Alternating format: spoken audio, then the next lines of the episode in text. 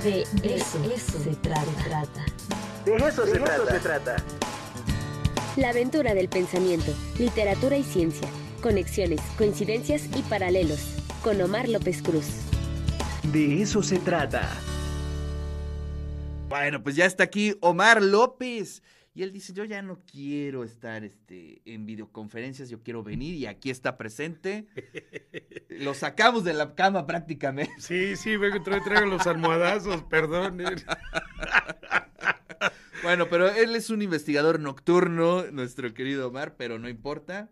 Aquí está presente y nos trae pues un libro, eh, pues una novedad prácticamente, ¿no? A ver, cuéntanos. Mira, de lo poco que sale aquí en México, la historia, este es un libro que cuenta la ciencia del doctor Miguel Alcubierre, investigador del, del Instituto de Ciencias Nucleares de la UNAM, de fama mundial, de fama mundial por muchas cosas. Una, por la investigación que él hace, pero dos, por hacer, haber este, inventado un mecanismo para que la nave Enterprise de viaje a las estrellas, Star Trek, se mueva a una velocidad más grande que la velocidad de la luz, sin violar las leyes de Einstein.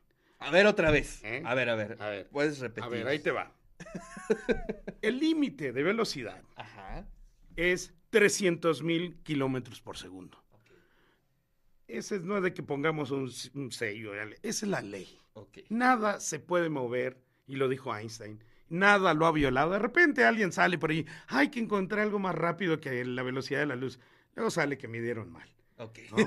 Entonces, sí, ya gente se ha hecho famosa por eso, ¿no? Haciendo ese tipo de Haciendo ese tipo, bueno, claro que recibes los reflectores, porque contradecir a Einstein Pues sí, sí, eh, sí. es hacerte famoso. Claro. Entonces, Alcubierre está llegando a um, Inglaterra, eh, a Cardiff, donde va a trabajar con un profesor de relatividad así de los más reconocidos en el mundo, y está ahí viendo la tele, ¿no? Y antes de ir a, entrar a los cursos, dice, oye, pues podríamos intentar algo, ¿no? De cómo hacer que se mueva más rápido sin violar las leyes de Newton, de- digo, perdón, de Einstein. Y entonces dice, ¿qué tal si deformamos el espacio-tiempo y hacemos como una, una ola y hacemos que todo el espacio-tiempo se mueva? Todo el espacio-tiempo. O sea, las distancias y el tiempo se muevan. No hay violación de nada. Pero cuando le mides la velocidad a la navecita que va en, este, en, esta, en esta deformación del espacio-tiempo, que es un warp, le dicen, entonces ya te puedes mover más rápido sin violar a Einstein. Y se le ocurrió.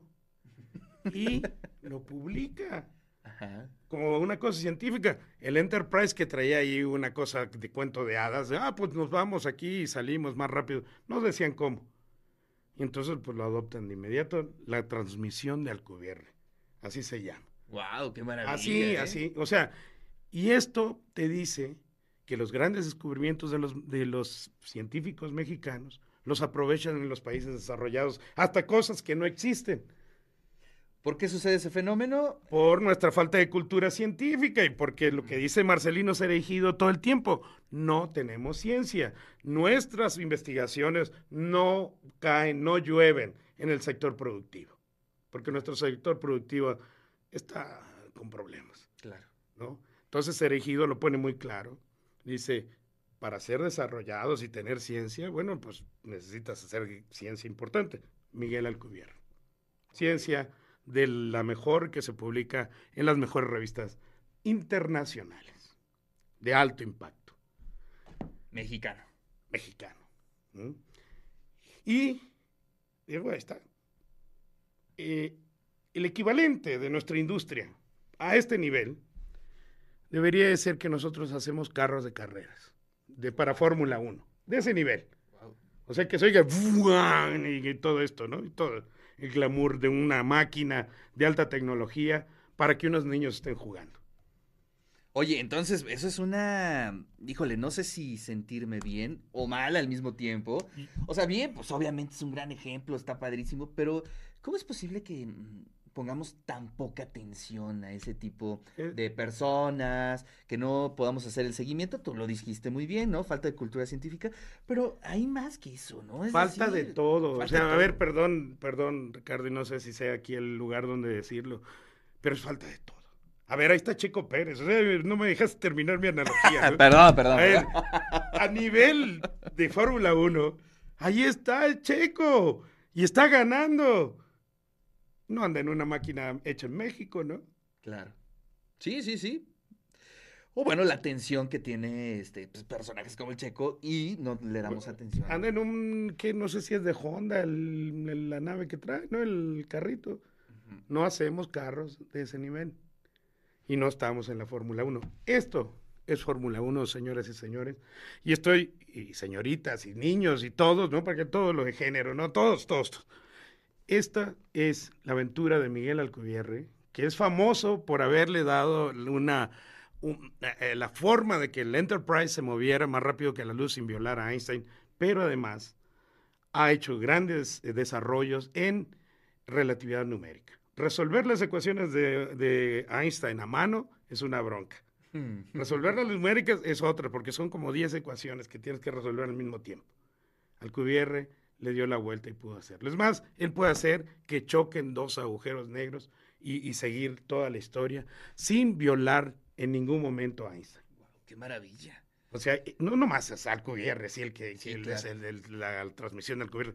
Es Alcubierre el científico que ha hecho grandes contribuciones. Hizo mancuerna con un amigo mío, Sergio de Regules. Los dos son físicos, son, son amigos desde la facultad, Miguel eh, Alcubierre y Sergio de Regules. Sergio Regules es un gran divulgador, está el, es el que ahí está en la dirección editorial de Cómo Ves, publica libros y todo eso, y se juntaron. Esto es raro verlo aquí en México. Un escritor, un divulgador y un científico que se junten. Bueno, y otro divulgador que lo esté comentando, Eh, que pues, también. eh, bueno, es que sí. eh, es, es bien complicada la relación, ¿no? Ay, a ver. Este, hay mucho celo profesional. Uy, uy, uy, uy, uy, no, no, no me digas, no, no, me acabas de dar en el callo. Somos dos gatos y estamos peleados, o sea, es- Sí, sí, la verdad es que ahí nos hace falta un No. poco de más un solidaridad. poquito ¿no? de más de madurez, yo digo, ¿no? Que ya nos dejemos. Entonces yo lo que te vengo a proponer aquí es que empecemos una serie que le llamemos La mirada interior. Vernos a nosotros. Claro. y, y- y ver al Cubierre, ¿no? O sea, decir, este, este es mexicano, este ha hecho grandes contribuciones. Te puedo decir de Luis Felipe Rodríguez, te puedo decir de las hermanas González en Tonancintla, eh, cuando inició el Sí, observatorio. por supuesto, gran que- historia además. No, no, pues, o sea, te puedo decir de muchas cosas. Luis Felipe Rodríguez, la investigación que hizo Luis Felipe Rodríguez cuando se iba a graduar es de Nobel. Ya acaban de dar el Nobel en 2020 por, las, por el, el- el agujero negro del centro de nuestra galaxia, que ahora el gran telescopio milimétrico acaba de ser la primera imagen. O sea, estamos en el mejor, como ya te lo había dicho varias veces, el mejor momento de la ciencia en México y hay 34 científicos perseguidos por la Fiscalía, bueno, no de risa, Fiscalía General de la República.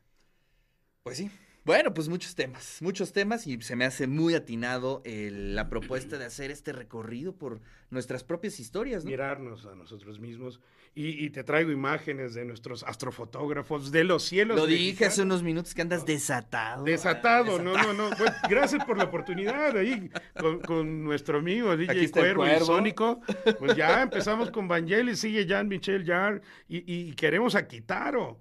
O sea, ya, ya, si tú me sueltas, yo soy como el gas, cabrón, yo te ocupo todos los espacios. Es estar presumiendo, perdón, señores, no, no, eso no se dedica a uno. Pero, Pero bueno, bien, es un Se placer. pueda, pues ahí está. Fue un privilegio. Oye, pero además es, eh, se acaba de publicar, esta es Ah, una novedad. Ahí ¿no? está, ya en las mejores re- librerías. es- También debe estar acá en la librería del complejo. En todos Claro. lados. Es nuevecito. Oye, pues Omar, te agradezco muchísimo eh, tu visita aquí a las instalaciones Placer. Radio y TV Boa. Vamos a iniciar esa serie. Es muy urgente eh, que se haga y creo que la audiencia lo va a agradecer.